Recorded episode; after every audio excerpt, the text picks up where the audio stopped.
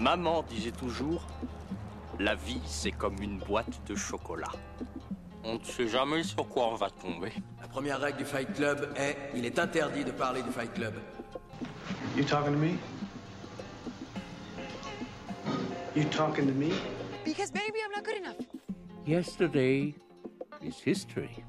Tomorrow is a mystery, but today is a gift.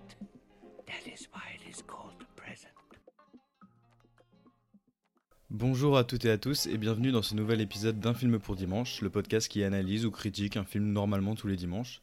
Alors aujourd'hui on va continuer de parler de films français après Nous trop rien il y a trois semaines et La Belle Époque la semaine dernière. Et cette fois on parle d'Au revoir là-haut d'Albert Dupontel qui était sorti en 2017.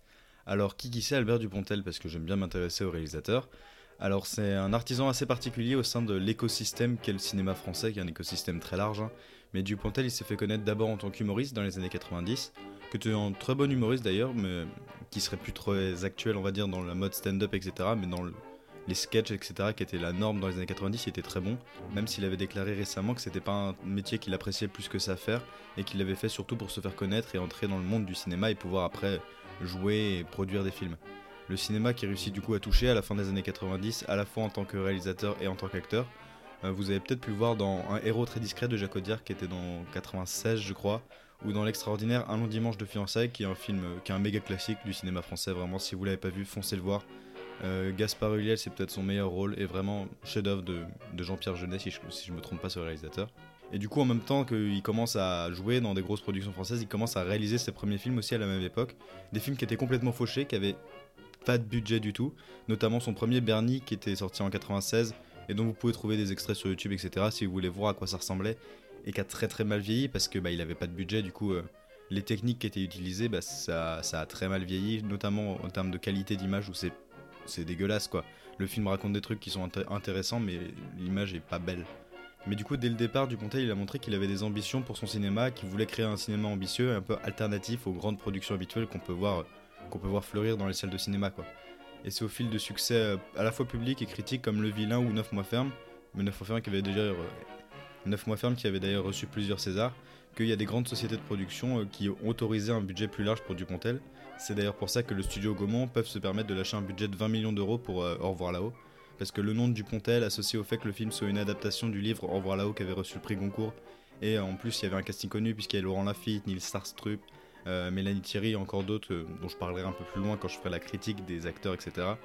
Et du coup, ça a permis à Dupontel d'avoir une plus grande liberté artistique sur le film et à pouvoir faire plus ce qu'il voulait, quoi. C'est une liberté artistique du coup qui lui permet d'avoir les moyens de ses ambitions et qui peut permettre de porter un film d'époque des années 20 dans un Paris d'après-guerre qu'il doit reconstruire, etc. sur des studios parce qu'il peut pas tourner dans le Paris actuel parce que bah, c'est pas les mêmes décors, ça a changé Paris en 100 ans quand même. Mais d'ailleurs, de quoi ça parle Au revoir là-haut Parce que là, je parle de films d'après-guerre, etc. Alors, si on suit le synopsis qu'on trouve sur internet, ça nous parle d'Albert, un employé modeste qui a tout perdu, et Edouard, un artiste flamboyant devenu une gueule cassée, qui ont miraculeusement survécu au carnage de la Première Guerre mondiale. Comprenant vite que leur pays ne veut plus d'eux et qu'ils sont condamnés à l'exclusion, les deux hommes que le destin a réunis imaginent alors une escroquerie au monument aux morts. Et pour ceux qui ne verraient toujours pas à quoi ça pourrait ressembler, ça ressemblait à ça.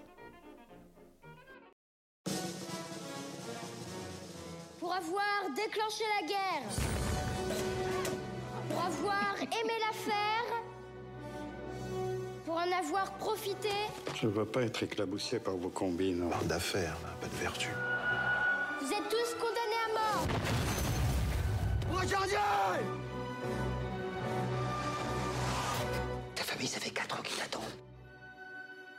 Sera content que tu rentres de la guerre, même avec le visage un peu esquinté. Et maintenant que la guerre est finie, tu veux disparaître. Il ne reste rien de lui. Si.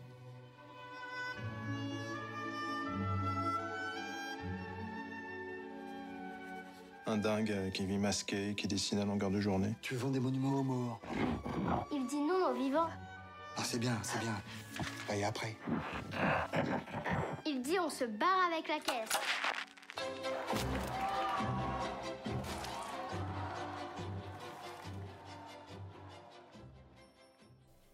Quand on voit Au revoir là-haut, la première chose qui nous marque, c'est son ambition, son envie de créer de l'image et de faire du cinéma dans son art le plus pur, quoi. Dans chaque plan, dans chaque minute, Dupontel, il essaye de jouer avec sa caméra, de faire en sorte de trouver quel angle sera le plus créatif. Il fait pas l'erreur qui est souvent faite dans les films d'époque, notamment les films français d'ailleurs, je sais pas pourquoi, mais qui consiste à filmer les décors et les costumes. C'est-à-dire, vu qu'on a un gros budget, bah, on a des beaux costumes, on a des beaux décors, et en fait, il est tentant de montrer que cet argent il a été investi dans ces décors parce que c'est beau, regardez, il y a des dorures, euh, les costumes ils sont bien faits, on a des chapeaux, etc. Ce qui est souvent très bien, mais en fait, il faut que ça soit un arrière-plan.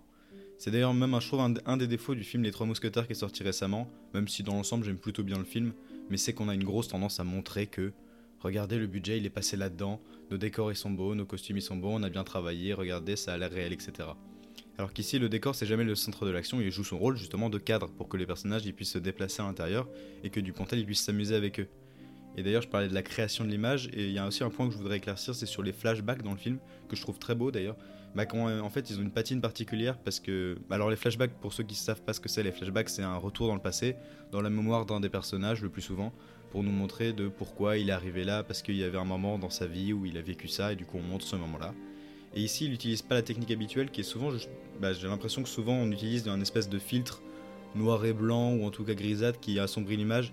L'exemple que je vais vous citer pour euh, définir euh, le flashback moche, c'est euh, la série You où il y a beaucoup de flashbacks sur, l'enfance de Joe. Et vraiment, les flashbacks sont dégueulasses, c'est un espèce de gris horrible. Vraiment, regardez You si, vous voulez, c'est assez divertissant, mais la qualité d'image n'est pas ce qui, distingue la série des autres. Mais là, Dupontel, avec les flashbacks, il détruit volontairement son image, il la dénature, un peu dans la même manière d'ailleurs que ah, David Yates l'avait fait dans, l'usage de la pancine dans Harry Potter. Je sais pas si vous avez vu Harry Potter, vous avez sûrement vu Harry Potter. Et ben dans les quatre derniers films, il y a la pancine qui est donc quand on peut replonger dans les mémoires de certains personnages. Et il y a une image qui est très particulière et qui est, et qui est très belle, notamment dans, je crois que c'est le 5, où il y a une scène comme ça avec euh, Dumbledore et Harry qui replongent dans les, euh, dans les souvenirs de Voldemort jeune. Et du coup, j'aime bien cette image, voilà, donc je voulais le dire là. Et j'aime bien ce que Dupontel fait, où je trouve qu'il y a des ressemblances entre les deux, qu'on peut faire des ponts, quoi. Mais l'image qu'il crée, elle se crée aussi par la période qu'il représente, parce qu'il représente deux soldats. Le film il commence d'ailleurs par une scène dingue dans les tranchées à quelques jours de la fin de la guerre. Une scène d'action comme rarement j'ai vu dans le cinéma français, où tout est parfaitement crédible.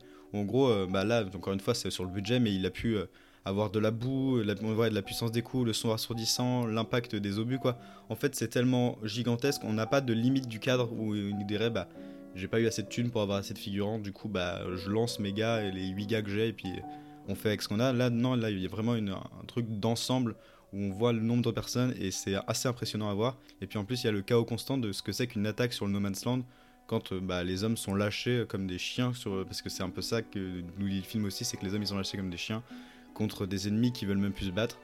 Et euh, mais c'est une très belle scène et une scène de bravoure cinématographique en fait qui est ultra utile dans le scénario parce qu'elle nous permet de comprendre les motivations des deux personnages principaux.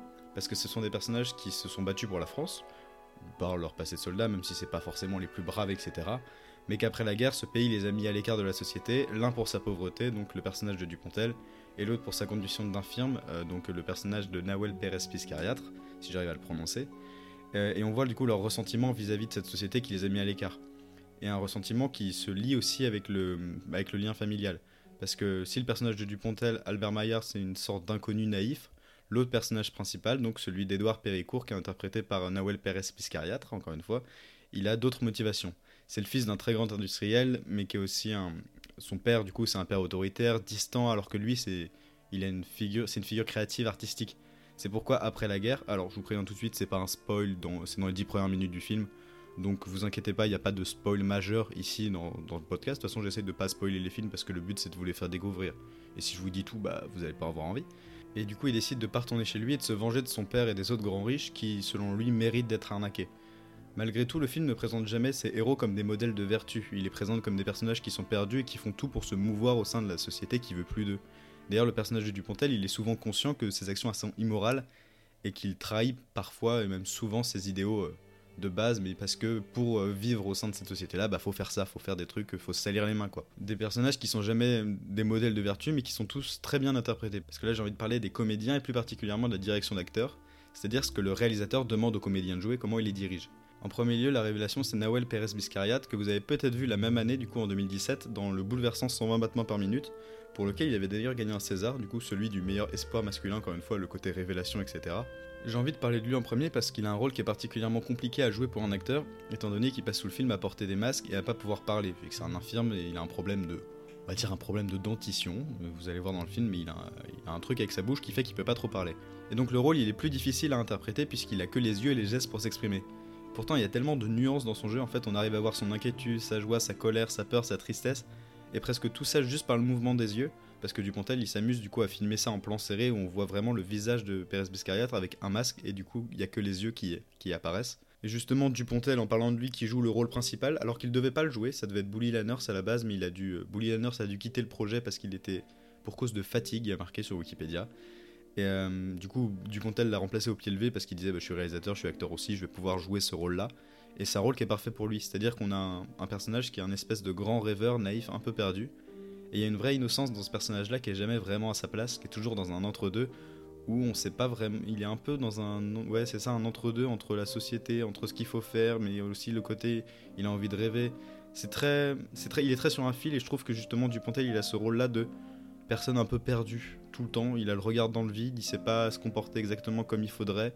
Et je trouve ça très beau et en tout cas très touchant quoi. Laurent Lafitte, lui, bah, il a un rôle de connard. Bah, il n'y a pas d'autre mot en fait pour dire euh, son rôle.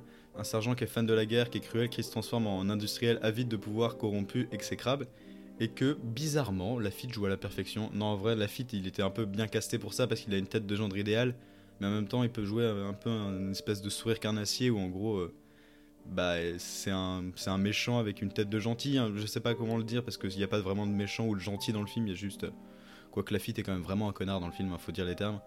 Et d'un autre côté, on a Nils Arstrup qui lui joue le père du coup de Édouard Péricourt et qui joue un personnage qu'on a déjà vu dans d'autres films en vrai. C'est un riche industriel, un père de famille autoritaire, mais qui se rend compte qu'il aime son fils parce que celui parce que celui-ci a disparu et qui s'est rendu compte qu'il quand il était jeune, il lui a mal parlé, etc. Mais en vrai, dans le film, je trouve que Dupontel et Pierre Lemaître, qui a été l'auteur du roman Revoir là-haut, mais qui a aussi participé à l'écriture du scénario, ils ont réussi à créer un personnage qui est suffisamment complexe pour qu'il ne devienne pas une caricature de lui-même, quoi. Qu'il soit pas juste le stéréotype du riche industriel qui a perdu son fils, mais qu'il soit un personnage qu'on peut faire évoluer et euh, avec lequel Dupontel peut s'amuser aussi un peu et euh, qui, qui, évolue quoi, que le personnage reste pas juste cette caricature du gros industriel euh, nul quoi. En fait, parce que j'ai souvent l'impression qu'on a tendance avec ces personnages-là à passer de l'autoritaire, de l'autoritaire au tendre sans transition. En fait, qu'on passe de un personnage A à un personnage B, et limite que c'est même plus le même personnage. Là, Arstrup, il garde une grande partie de son caractère, même lorsqu'il cherche à reconnecter avec son fils, mais que sa carapace, du coup, se déconstruit de manière cohérente, logique, et ça rend d'ailleurs l'émotion, quand euh, ça commence à switcher un peu, euh, qui rend l'émotion plus belle parce qu'elle est plus réaliste, quand on a, on a l'impression que c'est réel. Au final, Au revoir là-haut, c'est un film qui respire l'envie de son réalisateur de faire un grand film populaire, un film qui prend soin de tous ses détails, de son écriture à son casting, de sa direction d'acteur à sa photographie. Au revoir là-haut, c'est le symbole que lorsqu'on laisse un auteur créatif comme Dupontel s'emparer d'un sujet et qu'on lui donne le budget nécessaire, ça peut donner de très bons, voire de très grands films. Ce film, c'est la preuve qu'Albert Dupontel, c'est un des auteurs français les plus intrigants et un de ceux à qui il faut laisser faire des films parce qu'on a besoin de figures comme la sienne dans le cinéma français. D'ailleurs, si je peux le comparer aussi, je trouve que la figure de Dupontel se marie assez bien avec la figure d'Astier, où c'est des gens qui. C'était une phrase que j'avais entendue dans un podcast il y a longtemps, je sais plus lequel, mais qui disait que Astier avait un profil intéressant parce que c'est un des seuls auteurs à qui on laisse parler de sa création sur les plateaux télé. Quoi. On l'invite pas juste pour dire regardez, vous avez fait un film, mais on l'invite pour lui dire ou pour lui demander comment il a fait. Je trouve que c'est toujours intéressant d'avoir de décortiquer des processus créatifs. Et Dupontel et Astier sont quasiment les seuls dans le cinéma français à être suffisamment connus et intéressants pour qu'on leur laisse décrypter comment ils fonctionnent et comment ils créent des films. Et du coup, bah, c'est cool d'avoir des figures comme ça et faudrait qu'il y en ait plus même. Merci à tous d'avoir écouté ce nouvel épisode d'un film pour dimanche, j'espère qu'il vous a plu. Euh, au revoir là-haut si vous voulez le voir parce que c'est quand même le but du podcast. Il est disponible sur Disney ⁇ à la location en ligne et au format physique. Si le film vous plaît, je vous invite à regarder le reste de la filmographie du Pontel et surtout le film qui a suivi Au revoir là-haut, à savoir Adieu les cons qui était sorti en 2020 et qui est également excellent, hyper créatif et audacieux même si j'ai des réserves sur la fin, mais bah, je vous laisserai le voir. Et puis, si vous avez des trucs à me dire dessus, bah, contactez-moi sur Instagram, sur TikTok, sur les réseaux sociaux du podcast. Euh, d'ailleurs, allez les découvrir parce que j'essaie de faire un film, un film par jour sur Instagram. Donc, si vous voulez découvrir des films sans analyse, mais juste, euh, bah tiens, il a recommandé ça, je peux aller le voir. Si vous voulez, c'est disponible. Sinon, si le podcast vous plaît, vous pouvez le noter, le commenter, le partager, ça m'aidera vraiment. Et sinon, moi, je vous dis à dimanche prochain pour un nouveau film. In case I don't see you, good afternoon, good evening, and good night.